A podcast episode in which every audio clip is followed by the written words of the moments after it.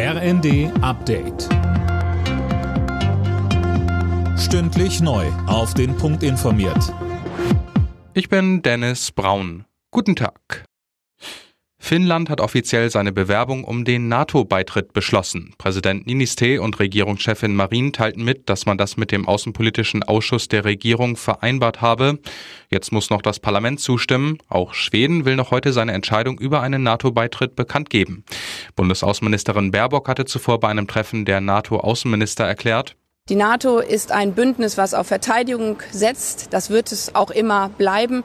Aber es ist auch ein Bündnis der offenen Türen. Und deswegen heißen wir Finnland und Schweden, wenn sich ihre Parlamente, wenn sich ihre Gesellschaften dafür entscheiden, herzlich willkommen. 13 Millionen Menschen in NRW sind heute aufgerufen, einen neuen Landtag zu wählen. Das Ergebnis hat auch direkte Auswirkungen auf die Machtverhältnisse in Berlin, denn im Bundesrat ist NRW eines der vier Länder mit den meisten Stimmen. Morgen in einer Woche soll der Verkauf des 9-Euro-Tickets bei der Deutschen Bahn starten. Vorausgesetzt, Bundestag und Bundesrat beschließen das Ticket nächste Woche. Sönke Röhling im Bundestag sollte es keine Probleme geben. Nein, aber im Bundesrat gibt es Widerstand. Die Länder verlangen, dass der Bund die Kosten voll ausgleicht. Der Bund könne sich nicht für ein dreimonatiges Trostpflaster beklatschen lassen und andere dafür die Rechnung zahlen lassen, so Bayerns Verkehrsminister Bernreiter.